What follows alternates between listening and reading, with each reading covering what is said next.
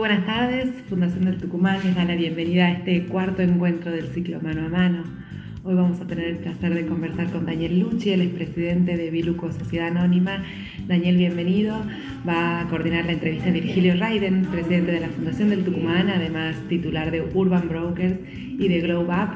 Bienvenido Virgilio, te cedo la palabra para dar comienzo con este cuarto encuentro del ciclo Mano a Mano. Hola, ¿cómo están todos? Bienvenidos. Hola Daniel. Hola Virgilio, ¿cómo estás? Bien, Daniel, ¿cómo estás vos? Todo bien. Bueno, bueno, me alegro. Bueno, nosotros de la Fundación del Tucumán eh, estamos organizando este ciclo mano a mano, Daniel, eh, que es un ciclo de encuentros con empresarios, que, que vos sabés muy bien porque formamos parte de la Fundación del Tucumán, donde queremos en estos encuentros conocerte, conocer tu empresa, conocer tu pensamiento y también transmitirle algún tipo de consejos, dada tu, tu gran experiencia empresarial, que le pueda ser útil a quienes nos están escuchando, porque entendemos que nos están escuchando muchos emprendedores, muchos empresarios, mucha gente con interés por el mundo de, de la empresa y de los negocios. Pero empecemos, si te parece, por la parte personal, conocerte un poco más a, a vos, Daniel. ¿Cómo, ¿Cómo sos vos? Preséntate un poco. A ver, de alguna manera este, diría que, que, algunas pocas palabras pueden definirme, pero soy básicamente perseverante, básicamente resiliente, si se quiere, ¿no? Y también este, creativo. Daniel, planteanos, comentanos el grupo Luchi. Eh, has dejado algunas cosas y que quiero volver, como el golpe de suerte, que es un tema que me gustaría que nos lo comentes, pero comentanos en eh, número o en, en volumen o lo que vos quieras, ¿Qué es el grupo Luchi hoy? Básicamente somos un grupo eh, citrícola, cañero, ganadero y agrícola, o agrícola ganadero. Básicamente citrícola administramos unas 7.500 hectáreas de limonicultura brutas en, en Tucumán, lo que da un poco más de 6.500 hectáreas netas. Con eso debemos estar siendo el primer productor primario de, de Tucumán. Tenemos una industria con una capacidad de procesamiento de 300.000 toneladas por año. Con eso este, somos el, el, primer industrial de limón a nivel global. Y debemos estar exportando unos 30.000 palets por año, algunas veces un poco más, algunas veces un poco menos, depende del año, con lo cual veníamos siendo el segundo exportador de Tucumán, con alguna probabilidad ahí de, de estar siendo el primero, depende también el año.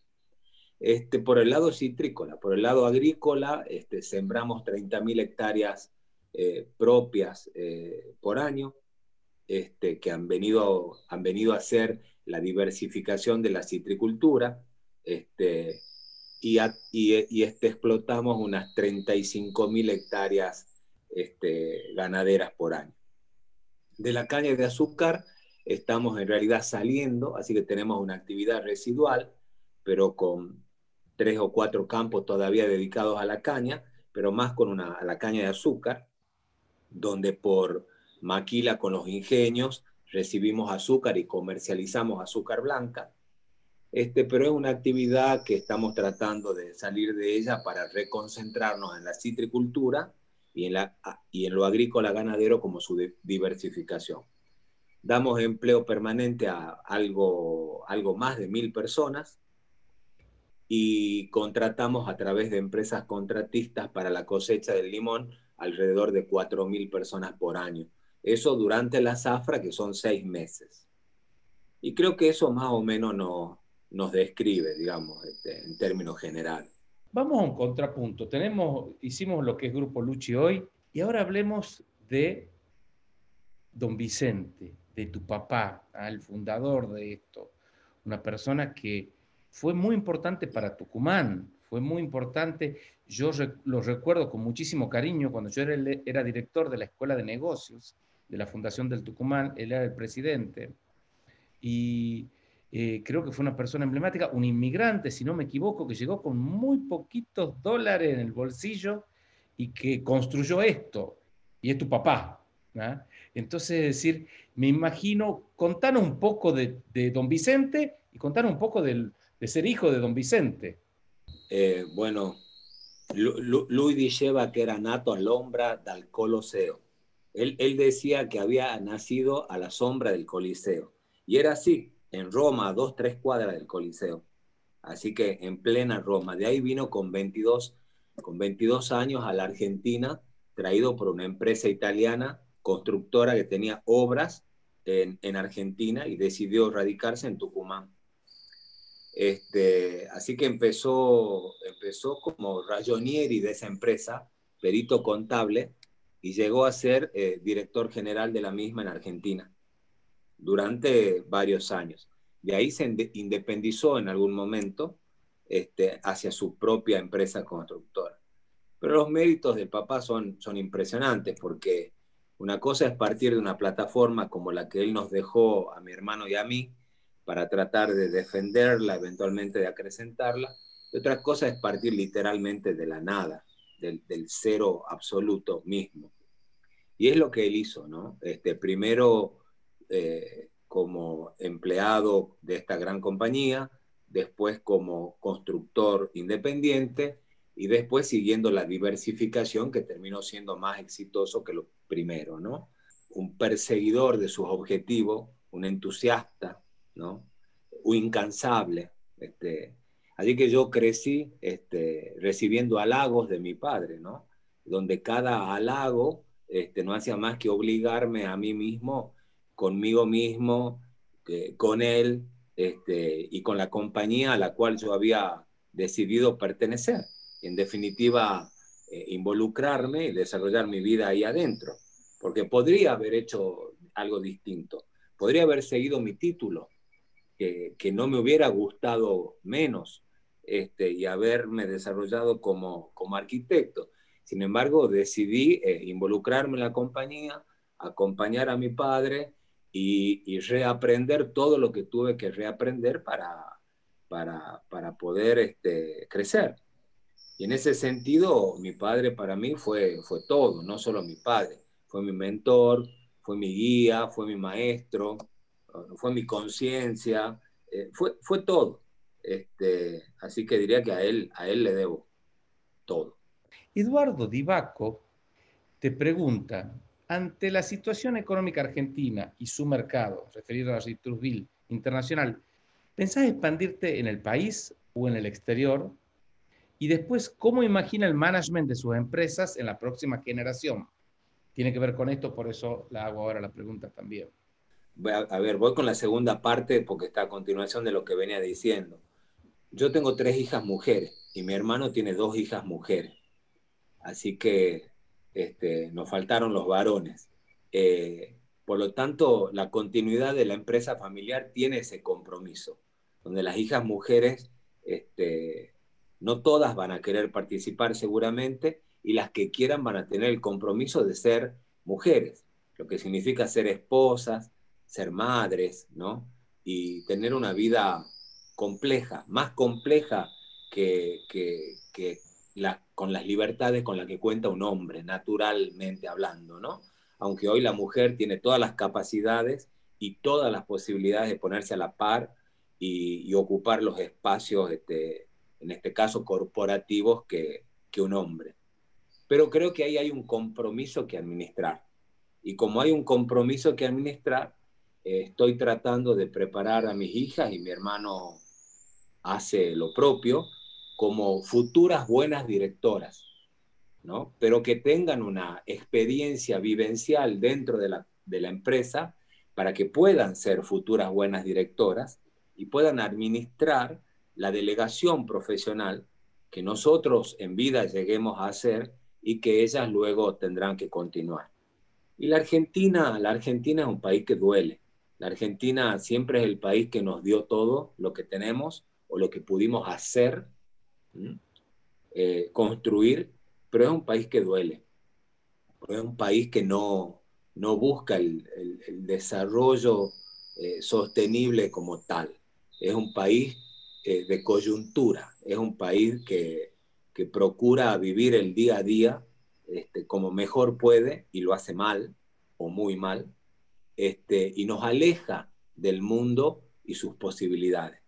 Eh, yo sé lo difícil que es mantenerse elegible en la Argentina de hoy como, como empresa, elegible por los grandes consumidores, por los grandes clientes, porque no solo miran las capacidades propias eh, internas de una empresa o de una familia, eh, sino este, miran el contexto país. Y el contexto país este, no luce bien, ni, ni en el presente ni a futuro, porque el contexto país debiera tener una mirada de largo plazo, una visión, una misión, como cualquier empresa la tiene, para ser competitivo en tales o en cuales áreas, a partir de políticas claras, bien establecidas, de orden social, de orden laboral, de orden este, económico, de, de, todo orden. Es decir, cuando hoy se dice un empresario en Argentina tiene que pagar 170 impuestos y aparte le vamos a poner un impuesto nuevo que se llama impuesto a la riqueza, que lo van a terminar pagando incluso pequeños eh, productores, a los que ya la norma los considera ricos, indudablemente estamos tratando de grabar la inversión. Y no va a haber, no va a haber, en la medida en que los diálogos con la política del sector productivo no generen confianza, no generen expectativa, no generen inversión, no van a generar puestos de trabajo. Y el Estado va a seguir siendo un Estado pesado que intenta sobrevivir de los pocos que producen o de los cada vez menos que producen. Perfecto, Daniel. Volvamos un poquito al tema de la Argentina, que además en el Consejo Directivo de la Fundación del Tucumán eh, estamos hablando bastante sobre eh, qué podemos hacer los empresarios y de las instituciones intermedias para trabajar y apoyar los valores democráticos e involucrarnos más. Yo en algún momento te escuché decir algo así, no te cito textual, pero sí la idea que Argentina había pasado de un proceso de deterioro, un proceso de degradación. Eh, ¿Puedes explayarte esto? ¿Qué es, lo que, ¿Qué es lo que más te está doliendo o qué es lo que más te está preocupando de, nuestro país? Así es. Este, sí, si no me ha citado textualmente, yo te diría que, que casi las palabras son esas, las uso a menudo, con mucho dolor, y trato de que sea sin miedo. Trato de que esas palabras promuevan la reflexión de los que dirigen los designios del país, ¿no? No, y no, y no, y no reacciones contrarias, ¿no? Que puedan llegar a ser incluso más destructivas, ¿no? Pero en la medida en que se pretende hablar de economía sin hablar de demografía, en la medida en que los incentivos están mal puestos para que familias de gente poco instruida tengan gran cantidad de hijos que luego no van a nutrir y por ende mucho menos educar y van a terminar siendo una carga para el Estado, y en la medida en que las familias que podemos nutrir y educar a, nuestros hijos este, sigamos construyendo chicos que sueñan con, con irse, no con quedarse, estamos en un callejón sin salida. Como bien dijiste, este, degradarse es una palabra dura, pero cuando la población pierde la dignidad y solamente busca subsistir a través de un subsidio, o de los tres tercios que deberían trabajar, solo un tercio genera riqueza, entonces estamos en un problema. Perfecto, Daniel. Es, valioso, es corajudo y está muy bien, porque necesitamos eso. No, no palabras hipócritas, sino eh, pensamientos en serio que ayuden a, encontrar el camino y compromiso. Y compromiso es comprometerse con la palabra de, de cada uno esencialmente. Marcelo Estañeto pregunta, hola Daniel, ¿ves factible una salida rápida de esta gran crisis? ¿Crees que en el corto plazo encontraremos una salida sin que haya violencia? No hay atajos, le contestaría a Marcelo, no, no hay atajos. Eh, los atajos no llevan a ninguna parte. Lo único que debiera haber es un plan estratégico de largo plazo, donde la Argentina debate y decida cuáles son los sectores competitivos para avanzar este, hacia una integración cada vez más globalizada, nos guste o no.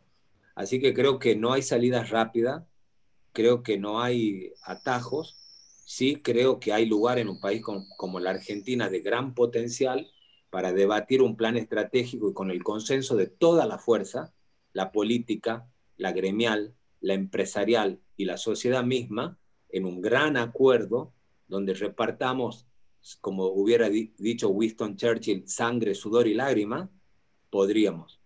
Pero de otra manera, de otra manera vamos a continuar en la violencia, no la vamos a evitar. Justamente a propósito de esto que acabas de decir, Juan Emilio Torres pregunta, de acuerdo al contexto político y económico actual de nuestro país, ¿podrán las empresas argentinas exportadoras ser competitivas a nivel mundial en los próximos cinco años? No. No. No. No, porque yo no creo que, que lo arreglamos con voluntarismo. Perdón, ¿no?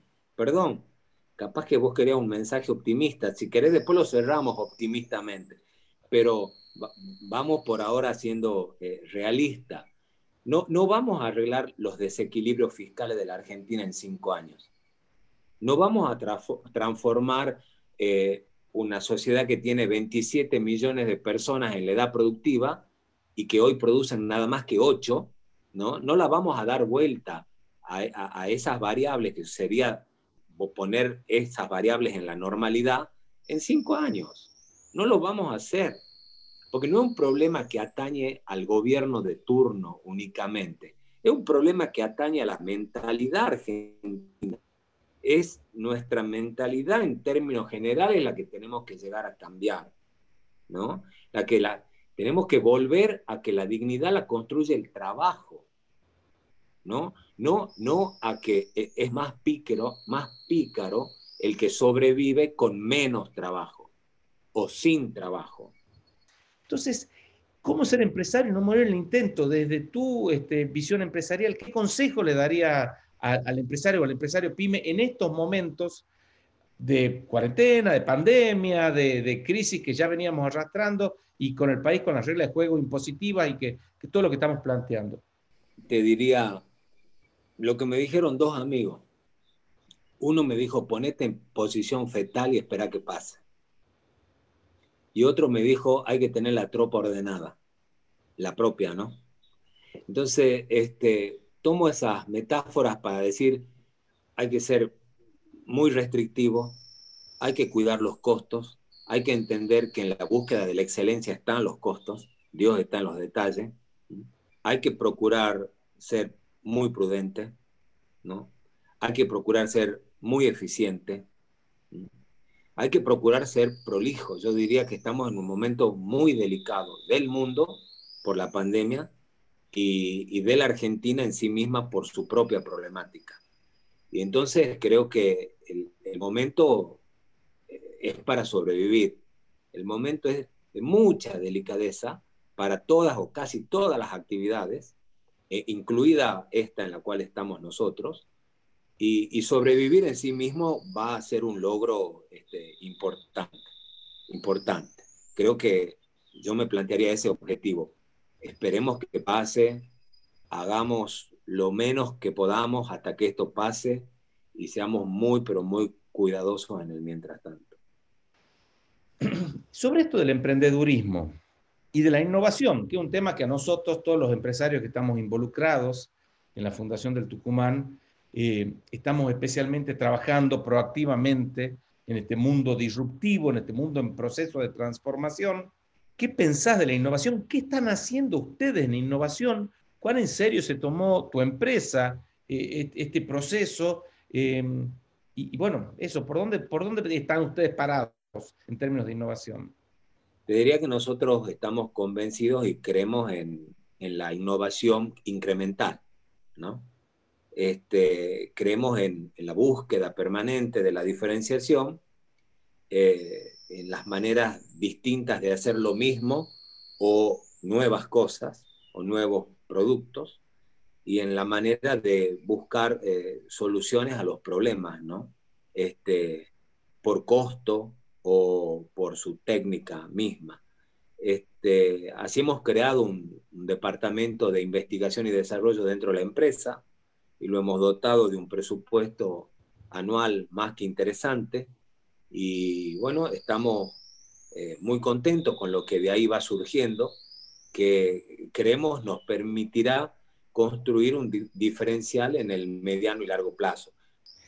Y mira, este punto donde estamos uniendo innovación y medio ambiente me parece dos temas muy importantes. Y, te quería preguntar, ¿qué, ¿cómo lo están tomando ustedes? ¿Qué cosas están haciendo para, para cuidar el medio ambiente y tener un impacto y el tema de la sustentabilidad ambiental?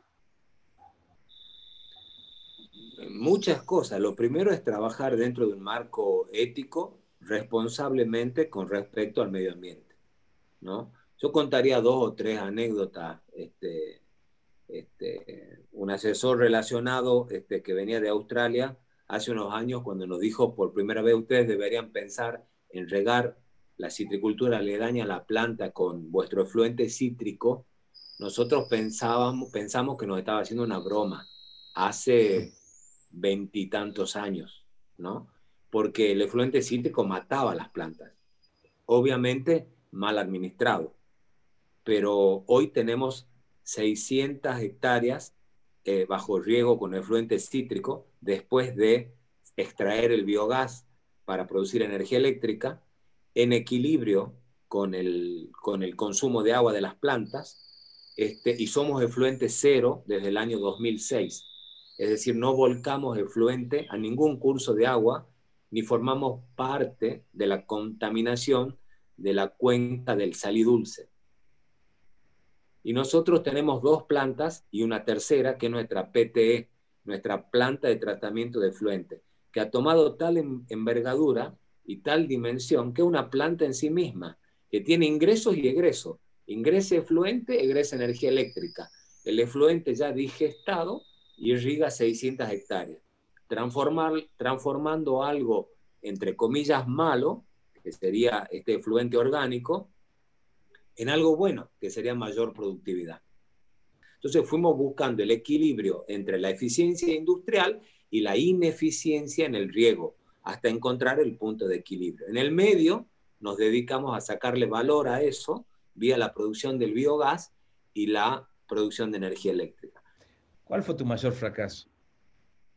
Y bueno, en algún momento dije ahora o nunca, tenía 47 años y estaba la, ley de promoción de biocombustibles a nivel nacional, que era un, yo siempre digo, un cartelito con luces de colores que invitaba a entrar. Así que cuando la ley de biocombustible promueve la producción de biodiesel a nivel regional, yo tomo esa posta y construyo una planta que está en Frías. Bueno, eh, la verdad que entregué 10 años de mi vida a ese proyecto este, algunas veces digo, enterré 10 años de mi vida. En un par de años logré construir la planta y bueno, y empezar en el negocio. Y empecé muy bien. Los dos primeros años fueron gananciosos y muy buenos hasta que el Estado argentino decidió eh, cambiar la política de precios del biocombustible y prácticamente inviabilizó a la planta, eh, a la planta de Frías porque básicamente le cambió el precio. Así que me volví un defensor del federalismo, un defensor de la regionalidad, un defensor de la logística para beneficio de IPF fundamentalmente y también de Refinor, que era donde entregábamos el biodiesel, y caminé todos los pasillos que se puedan imaginar de todos los ministerios y secretarías del país durante cuatro años hasta que decidí este, cerrar la planta. Este, la planta hace casi dos años que está cerrada. Este, es una verdadera lástima porque hubiese sido un vector de, desarrollo para Tucumán, para la región y Tucumán eh, muy importante. Los funcionarios de turno no lo entendieron así. Algunos de ellos intentaron ayudar de un modo muy activo, pero bueno, la, eh, este, así lo decidieron y eso ocurrió. Y ese fue mi mayor dificultad. Nunca estuve ante una dificultad de ese tamaño. Y bueno, creo que los fracasos enseñan mucho, este, visto hoy desde, desde el otro lado, eh, como siempre, eh, de lo único que me arrepiento es de no haber tomado la decisión antes, hubiera sido mucho menos perdiosa. Daniel, eh, yo creo que hemos tenido un muy buen mano a mano. Yo lo valoro mucho, eh, con mucha sinceridad, con lo cual yo te lo agradezco. Creo que tu pensamiento es valioso. Eh, después esto lo siguen escuchando en los podcasts que lo plantea, que sube la Gaceta y en YouTube. Yo te quiero agradecer mucho y le quiero agradecer a todos los que nos han estado escuchando eh, que nos hayan acompañado durante todo este tiempo y que nos hayan dado la riqueza del encuentro a través de sus preguntas. Y pedirte, Daniel, que por favor des tu, tu, mensaje de cierre. Bueno, primero agradecerte, Virgilio, a vos y a la Fundación. Este, segundo, agradecer a los que han participado del encuentro. Yo para adelante este, creo que tenemos un país formidable, pero que está postrado y que podemos sacarlo adelante. Lo tenemos que sacar adelante no solo con buenas ideas y mucho trabajo, sino con actitudes correctas, con transitando el, el, el, camino del bien, en todo sentido. Este, todos, los dirigentes, los empresarios, la sociedad. Todo debe ocurrir eh, dentro de un marco ético para que logremos, así como a mí me preocupa la trascendencia de nuestra empresa familiar, logremos la trascendencia de, un país. Tenemos que barajar y dar de nuevo. Todo, todo o casi todo. Porque si no, estaríamos bien y no estamos bien. Pero todavía estamos a tiempo. Yo creo que siempre vamos a estar a tiempo. El tema es cuándo reaccionamos, cuándo vamos positivamente a reaccionar entre todos. Muchas gracias. gracias. a todos ustedes que nos han acompañado y los esperamos el martes que viene a las 7 de la tarde en el mano a mano con Guillermo Raed ¿ah? de, la empresa Produnoa, CEO de Produnoa, la empresa Seco y vicepresidente tercero de la AFA, así que creo que va a ser un mano a mano también muy interesante. Gracias a todos. Nos vemos, Daniel. Gracias. Gracias a todos. Hasta luego. Chao, chao.